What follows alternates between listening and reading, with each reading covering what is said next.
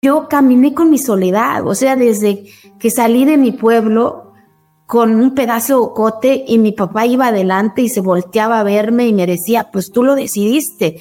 Y yo con la fuerza, yo decía, sí, y no me ayudó a cargar esas cajitas para construir mis sueños. Hoy lo entiendo así, que el amor más hermoso que me dio mi padre fue el haberme dejado ir a los 12 años a construir mi propia historia Buscaminas, el podcast. No se pendeje, cuestiona lo que ves. Eufrosina, es un honor tenerte con nosotras. Muchas gracias por aceptar nuestra invitación. Al contrario, muchas gracias. Yo muy contenta, emocionada de platicar con ustedes de un poquito de todo. Hoy tenemos el privilegio de hablar del tema de identidad, el dolor y propósito de vida con una persona que nos parece sumamente inspiradora. Ella es Eufrosina Cruz Mendoza, mujer zapoteca originaria de la Sierra Sur de Oaxaca. Eufrosina no solo inspira, sino también trabaja para la construcción de un mundo mejor para las mujeres de los pueblos indígenas y afromexicanos su lista de logros, la verdad es que es impresionante. Aquí les van tres hechos históricos. Uno, fue la primera mujer presidenta del Congreso de Oaxaca. Dos, logró modificar la constitución para que se reconociera el derecho de las mujeres indígenas del país al voto activo y pasivo y su derecho a acceder y desempeñar cargos públicos y de elección popular. Y el tercero, como diputada federal, ha logrado reformar el Código Penal Federal para sancionar y tipificar los matrimonios infantiles o equiparables como delito grave en México. Ha recibido más de 10 premios y distinciones nacionales e internacionales y su historia ha quedado plasmada en cuatro documentales y cuatro libros, uno de ellos su autobiografía, Los sueños de la niña de la montaña. Pues empecemos, mira, te platico que después de leer tu libro, eh, habíamos escuchado mucho de ti, habíamos visto algunos videos en tus conversaciones y tal, y quisimos invitarte a, platicar porque en medio de narrativas muy polarizadas, ancladas muchas veces en el victimismo, tu historia nos vino como una bocanada de esperanza y francamente de fe en la humanidad, porque nos parece sumamente inspirador cómo tú te alejas de ese tipo de narrativas y por el contrario, has podido integrar el dolor, la, la falta de oportunidades y la desigualdad en las preguntas más importantes que podemos hacernos, que es ¿quién soy? ¿Y qué hago con esto que soy? O sea, y creo que estas preguntas tú las tienes muy articuladas en tu manera de, de, estar en el mundo y de contribuir a él. Entonces, te queremos preguntar, eh, en tu libro hablas de cómo felicidad y dolor se entrecruzan inevitablemente. Algo que nos impactó mucho leer de tu historia es justamente esa integración tan madura que haces del dolor para forjar tu camino de, felicidad. ¿Nos podrías hablar más de esta relación entre felicidad y dolor? Primero quiero, quiero explicar muy bien cómo logré entender todo esto y despojarme también de, de creer que yo era víctima, ¿sabes? Yo creo que cuando, imagínate cuando vienes de la adversidad, cuando todo el tiempo recibiste el no. El no, ¿para qué lo vas a hacer? El no por haber nacido niña, por haber nacido indígena. Entonces, tanto en mi entorno como en el entorno exterior, me dijo no, todo el tiempo. No lo hagas, no te corresponde, no debes de sentarte ahí, no debes de ir al espacio público. ¿Cómo es posible que una niña indígena va a estudiar? ¿Para qué vas a estudiar si ni para la torta tienes, ni para el camión tienes, ni para el libro tienes, ni para los zapatos tienes? Y entonces, inevitablemente, todo ese no se vuelve frustración, ¿sabes? Y entonces dices, no merezco esto, ¿te crees que eres víctima? Pues le echan la culpa a mamá, eh, al pinche gobierno, a la sociedad, esos pinches tienen una casota y tú no, ¿no? Entonces, pero conforme iba avanzando esa adversidad, porque la adversidad iba creciendo en mi entorno, tan siquiera tenía ya comida de gratis todos los días, ¿sabes? Pero llegar a un entorno que no es tuyo, en donde esa sociedad te veía como bicho raro, como museos andante, porque tus facciones son diferentes, porque tu olor es diferente, porque papá llegó contigo en esa ciudad con sus guarachitos, porque para ti no conocías una cosa que se llama mochila y, pensabas que llevabas lo más chingón, ¿no? Y entonces esa sociedad, y, y eso dolía, ¿sabes?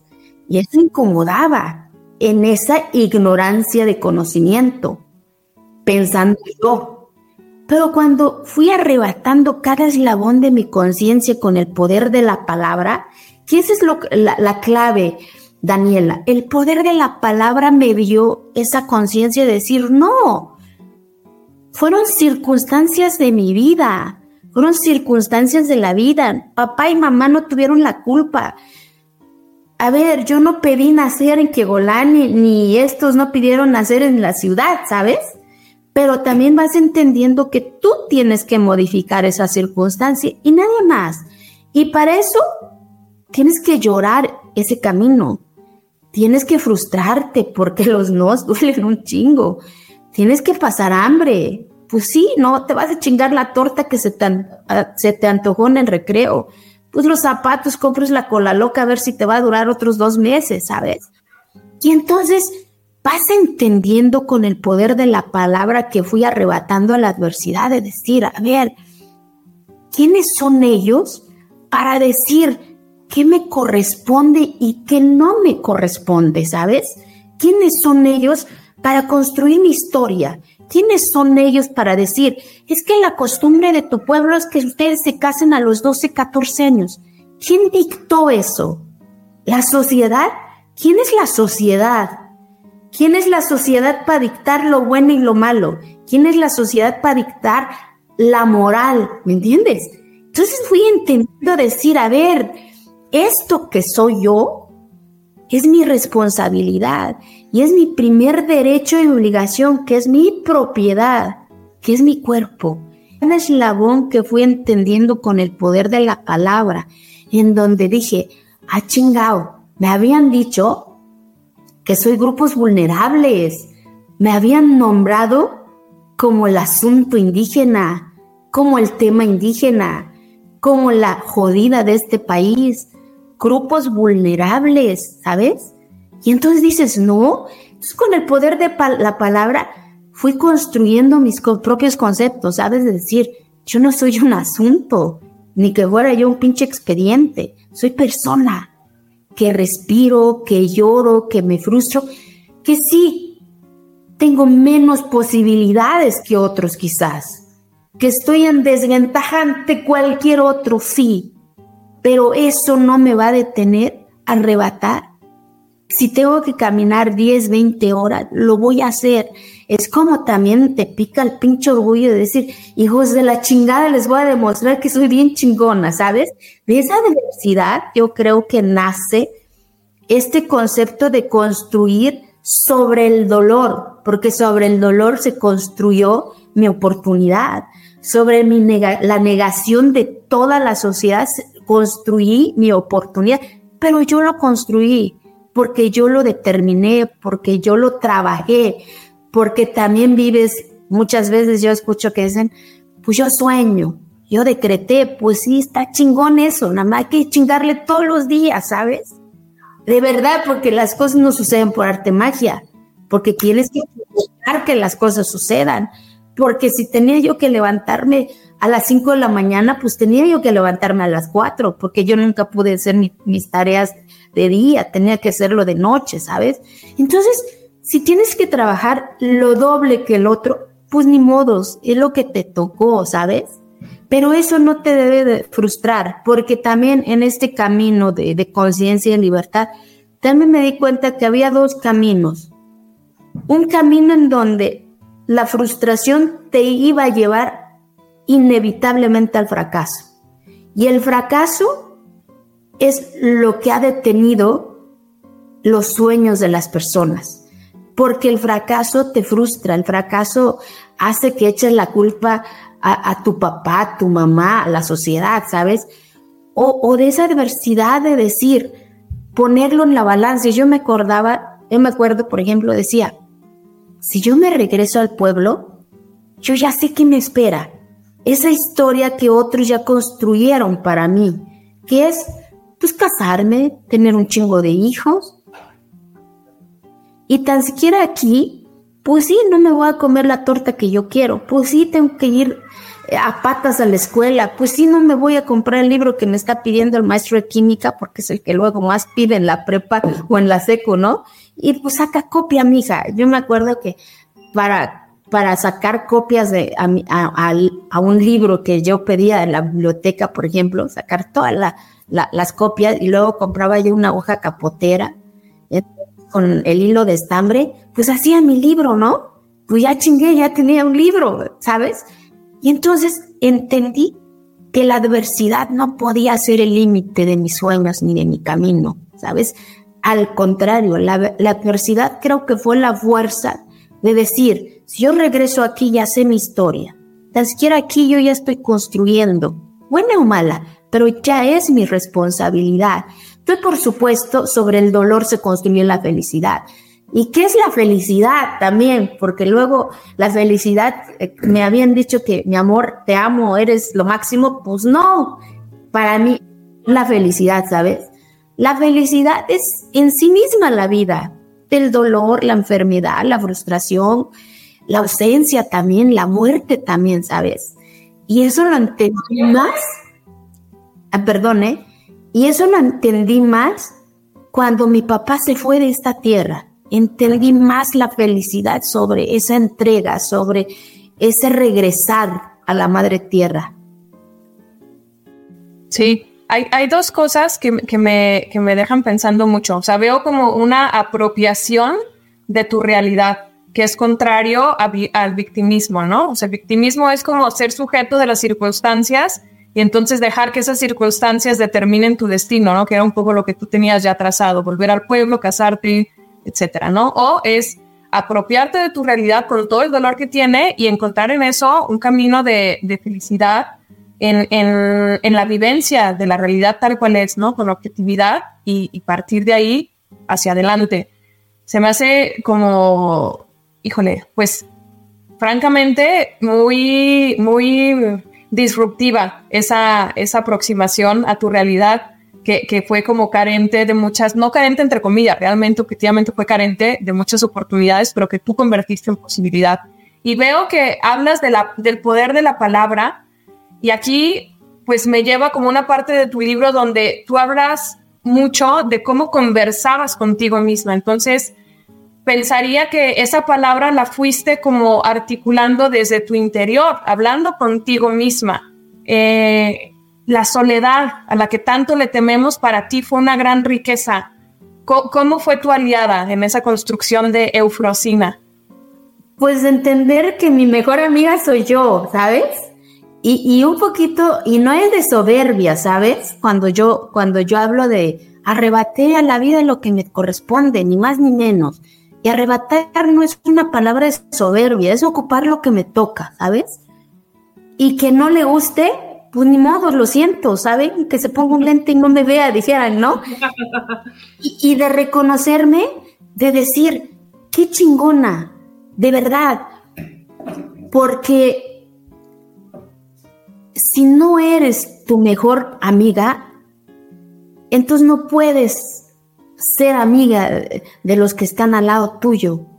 Entonces, imagínate, pues desde los 12 años, Tani, pues yo solita, pues aprendí a platicar conmigo y a contestarme, ¿no? decir, ching, su madre, yo qué chingado voy a comer, no hay mi pinche frijol, ¿no? Pues chingate a ver si, aunque sea un poquito de arroz, ¿no? O eh, está salado. Es como hacer la comida, ¿sabes? Yo cuando hago comida platico con la comida, platico con la madre tierra, porque así me enseñó mi papá. Entonces de decir, le falta sal, le falta un chilito, le falta, tú solita estás platicando con, con, esos ingredientes. Y así, y así mismo aprendí a platicar conmigo. Y yo caminé con mi soledad, o sea, desde que salí de mi pueblo, con un pedazo de cote y mi papá iba adelante y se volteaba a verme y me decía, pues tú lo decidiste. Y yo con la fuerza, yo decía, sí, y no me ayudó a cargar esas cajitas, para construir mis sueños. Hoy lo entiendo así, que el amor más hermoso que me dio mi padre fue el haberme dejado ir a los 12 años a construir mi propia historia, a pesar, me imagino a ese señor también, que nunca había salido, imagínate, rompió su propio paradigma, regresó a su entorno, que no le dijeron, y entonces, pues lo mínimo que yo tenía es pues ser mi mejor amiga, cuidarme, eh, decir, si yo no hago mi tarea, pues voy a reprobar, eh, si no trabajo de más, eh, si no le hago, o sea, aprendí a desafiar mi propia realidad conmigo misma, ¿sabes? y, este, y, y, también si la regaba, pues es mi regada, porque pues soy ser humano y un chingo de veces tomé decisiones eh, bien cañonas y dije, puta suerte, como no estuvo mi mamá para decirme que por ahí no era, ¿no? Pero hasta en eso disfruté e, esas tomas de decisiones, porque eran mías, ¿sabes? no estaba mamá, no estaba una tía, no estaba nadie para decirme, este es el camino, o este es el color, o esto te queda bien, o esto se te ve mal, ¿sabes? Yo solita me contestaba desde los 12, 13, 14 años, y entonces por eso creo yo que, que no si he construido una mejor o, una peor versión de Ofrocina, pero me siento satisfecha de la Ofrocina que soy, pues. Sí, sí, sí, sí. Y, en esa mm, capacidad de entrar en y, y, apropiarnos y estar cómodas en la soledad y en el silencio, eh, no sé si una vía de entrada es es esta parte que también abordas de la belleza. O sea, a mí se me hace muy inspirador cómo esa mirada de la belleza atraviesa tu pasado, tu presente y el futuro que anhelas. Y tú, tú nombras la belleza como esa capacidad de soñar e imaginar. Entonces, cuando soñamos e imaginamos, nos adentramos a nuestra soledad y estamos a gusto en eso, ¿no? ¿Te, resuena un poco así? ¿Lo experimentabas? Fíjate que yo creo que cuando naces también en un entorno en donde pues no hay luz, no hay carretera, y esa cotidianidad es el canto del pájaro, el canto de la gallina, cuando vas a cortar leño en, tu burrito y te paras en esa piedrita y, tu imaginación ves que la cara de un tigre en la nube, la cara de... Y tu, tu imaginación es infinita, ¿sabes? Y entonces llega tu maestro a enseñarte otros colores, otros olores, imagínate, que en tu vida habías visto, que son esas pequeñas posibilidades que se vuelven felicidad, te lo juro. Cuando no conoces, ahí naces, ahí mueres, pero cuando llega estas posibilidades, como yo lo nombro en el libro, esas centellitas de luz de decir, wow, ¿Qué se pone mi maestro en la mano o en el cabello? ¿Por qué huele bonito? ¿Por qué en su cuarto había dibujitos que en mi vida había visto? Y entonces cuando yo iba a, la montaña a, recolectar la leña, me paraba y, esa, y esos colores y esos olores, esas fotografías, ya se quedaban en mi mente y entonces mi mente empezaba a construir, decir, wow, ¿de dónde vinieron eso? ¿Cómo serán? hablarán igual que yo, caminarán igual que yo, y entonces empiezas a construir esta belleza no, porque no, no, no vi a mi maestro si estaba guapo o no, ¿sabes? Yo veía su olor de mi maestro, yo veía sus guaraches de mi maestro, yo veía que mi maestro se dormía en una cama y yo no, y entonces empiezas a aspirar de decir y empiezas a cuestionar, ¿sabes?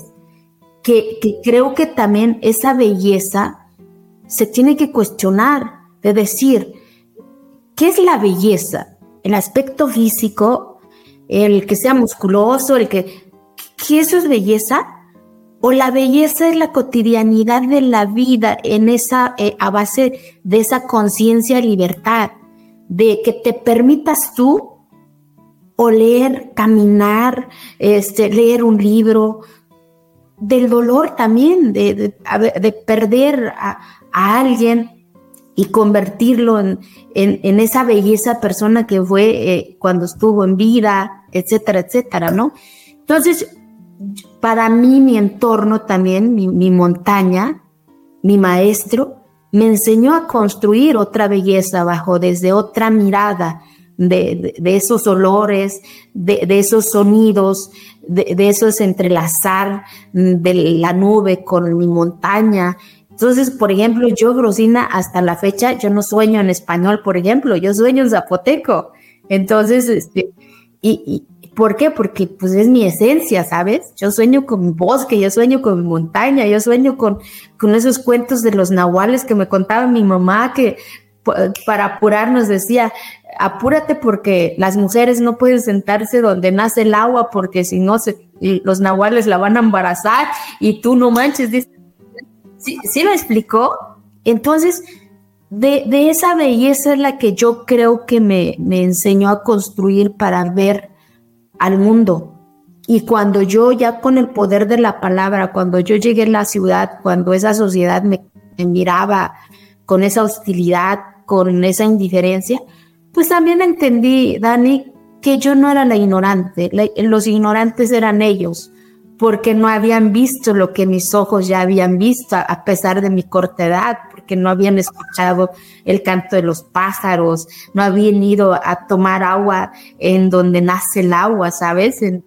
lo agarras con tu mano o cortas un durazno, no lo habían visto, entonces no entendían de la grandeza de lo de donde yo venía, entonces pensaban que porque papá olía a montaña, porque cargaba sus guaraches, porque cargaba sus morralitos, pues era el jodido de este país y no sabía de, la, de los hombres chingonas y chingones que habían en esa montaña. Totalmente. Y a mí me intrigaba un montón mientras leía tu libro.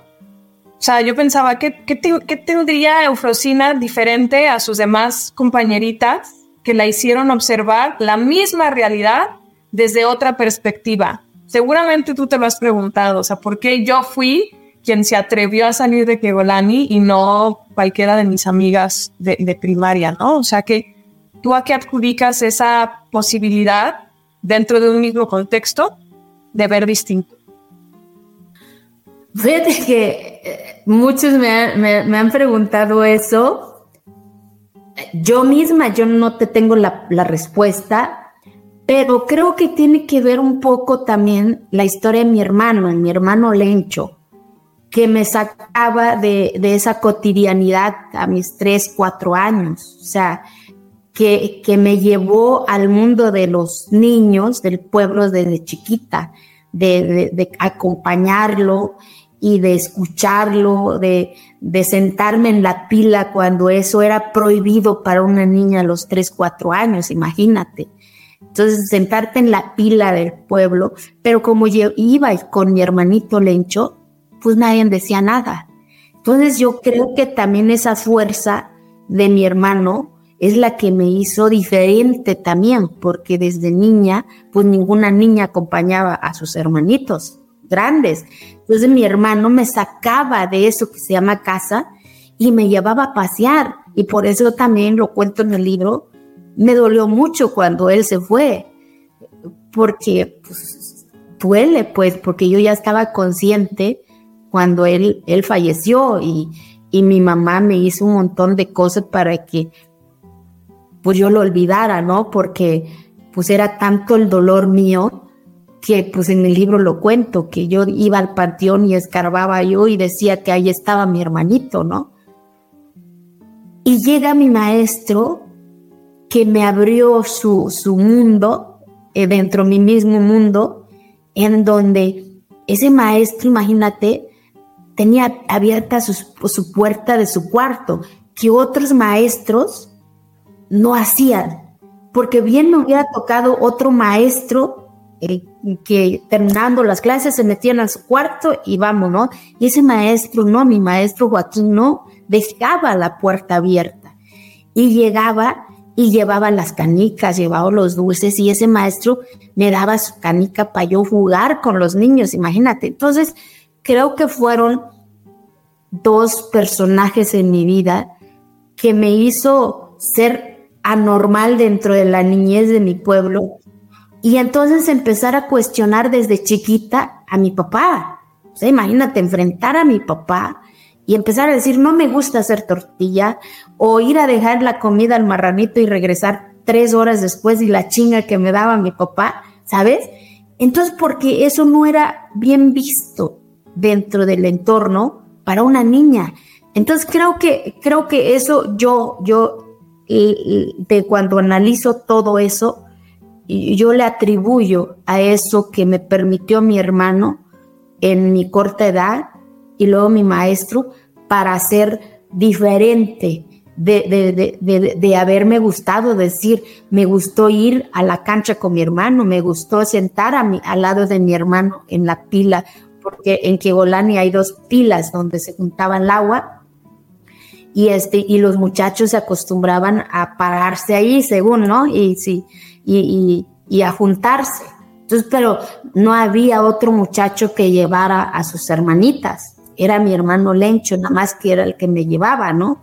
Y yo creo que por eso también me, me marcó mucho, creo, ¿no? Este, sí lo hago una, ¿cómo se dice? Una retro, ¿cómo se dice? Retrospectiva o introspección. de, eso. Y, y, concluyo en eso, que fue mi, hermano Lencho y por supuesto mi maestro Joaquín. Y también yo creo que la, la dureza de mi papá, porque la dureza de mi papá hizo que yo me revelara. O sea, si mi papá me decía que era rojo, yo decía que era verde, pues, nada más para llevarle la contra. O sea, porque mi papá sí era muy rudo. Entonces, como que rebelde y mi papá rebelde, entonces pues yo creo que pues ahí chocamos.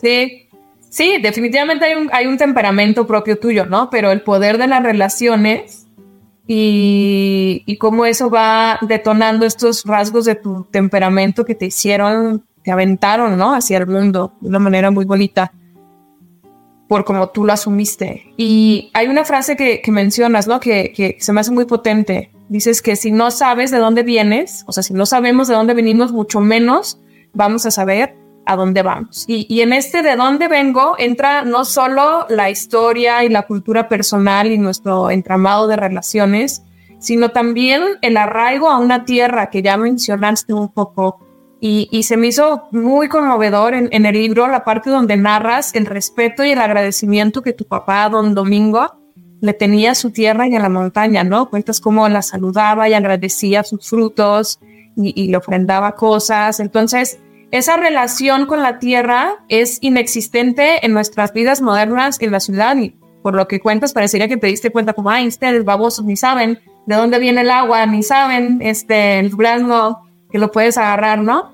Eh, entonces, me gustaría que desde tu experiencia con una relación muy, muy estrecha con, con, la tierra, ¿qué es lo que en tu opinión nos estamos perdiendo cuando nos olvidamos de nuestra dependencia con, pues, con el entorno natural, ¿no? Con esa tierra que, que es cuando la trabajamos con ella, nos da frutos, nos da vida. ¿Qué nos estamos perdiendo cuando lo dejamos de lado y se convierte como en un eh, commodity de algún modo, ¿no?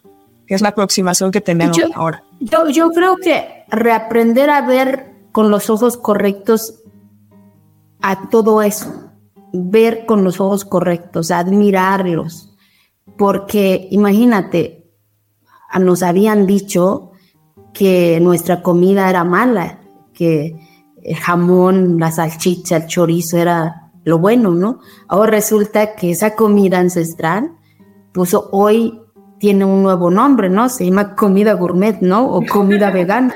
Y le ponen, siempre le digo, le ponen una flor y una y la pinche cuentota, ¿no? Cuando dices, no manches, es el hongo disecado que me daba mi mamá, o es el frijol tostado, o es esa tortilla de lote, ¿sabes?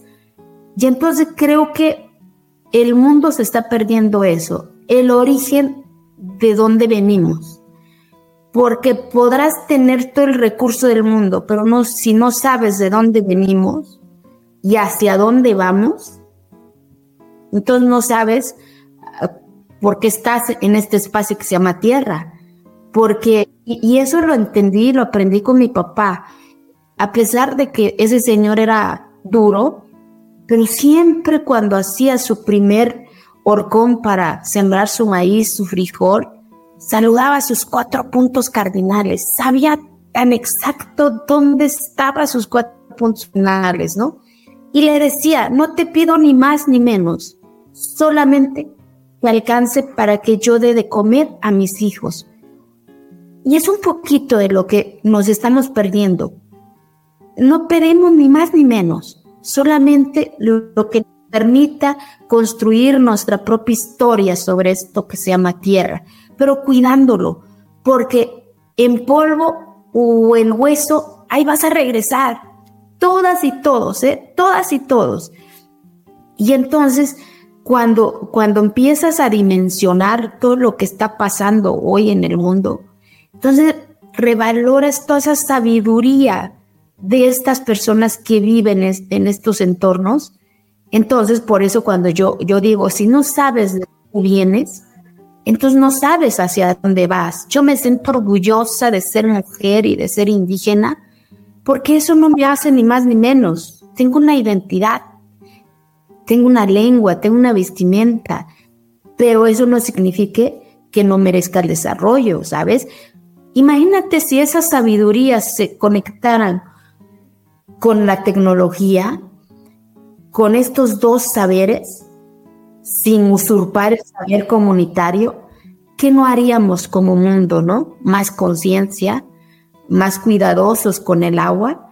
¿Qué dicen? O, sea, mi papá, yo, yo me acuerdo donde está el cerro más alto que Bolani, hacía sus rituales, porque ahí salía el agua, dice, ¿no? Entonces había que ir a hacer sus oraciones, ir a dejarle su ofrenda, porque pues, como él dice, sin, sin esa vena no podemos respirar, porque de ahí nace el agua para todo el mundo. Entonces, eso me enseñó mucho y me marcó mucho mi papá, que, que tienes que honrar tu origen para saber hacia dónde vas a ir. Súper, me encanta. Entonces, para ir cerrando, Eufrosina, eh, una idea que, con la que nos quieras dejar de cómo convertir tu origen en posibilidad, tu origen, con lo que es, con los dolores que trae, con, ¿no? O sea, tú, tú has podido, a partir también de lo que tú has sufrido, construir algo distinto para que otras personas ya no sufran lo mismo de, de, del entorno que a ti te tocó vivir, ¿no? Y por eso las iniciativas de ley, y por eso te has metido a, gestionar política pública. Y cada quien desde nuestro lugar, pero ¿cómo podemos convertir nuestro origen en posibilidad y no quedarnos atascados en, en el victimismo y, y en la frustración que mencionabas al principio? Pues no quedarse quieto. O sea, es un poquito lo que también hablo en el libro, porque si te quedas quieta, la vida se queda quieta. Por lo tanto, gana la frustración gana el odio, gana la victimización. Pero si te mueves sobre esa adversidad, construyes, arrebatas, provocas y lo trabajas todos los días, claro, por supuesto que va a suceder. Y, y el mundo te va a decir no siempre, ¿sabes? Que es un poquito lo que creo que es el peor enemigo del no de manera automática que tenemos como seres humanos, ¿no? Y decirles, pues yo tuve 100 nos, y arrebaté mi sí, quizás mi único sí que tenía. Y aquí estoy. Entonces, eso diría yo, que, que tu origen no, no defina tu historia, que tu origen es tu identidad y sobre tu origen construye tu historia. Me encanta. Muchísimas gracias, Eufrosina, por tu tiempo, por compartirnos tu, historia y, pues todo esto que te ha ayudado a ti a arrancar ese sí a la vida y que nos inspira. Los invito a todos y a todas de verdad a que lean este libro y encuentren ahí su propia fuente de inspiración. Ahí nos está enseñando la Eufrosina.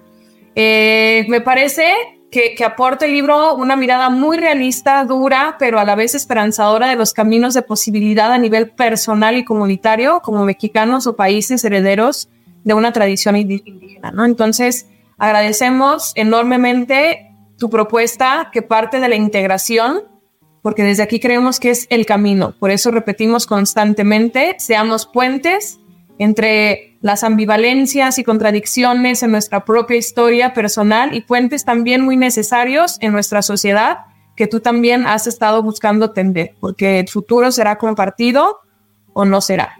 Eufrosina, ¿hay algo más que quieras agregar antes de despedirnos?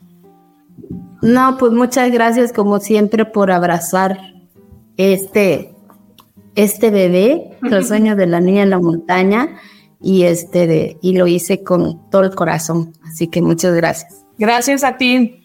Pues bueno, esta es nuestra opinión, pero ¿cuál es la de ustedes? Nos encantará leerlos y contrastar posturas, porque cuando abrimos el diálogo, abrimos también las posibilidades. Si te gusta lo que hacemos, puedes apoyarnos de dos formas. Una es, como ya saben, suscribiéndose, compartiendo el episodio, dándonos un comentario y todo lo que ya saben. Y la otra es entrando al link que está en la descripción de este video para dejarnos un donativo. Es la única forma en la que podemos seguir creciendo y creando contenido para ustedes. Muchísimas gracias. No se apendeje, cuestiona lo que ves.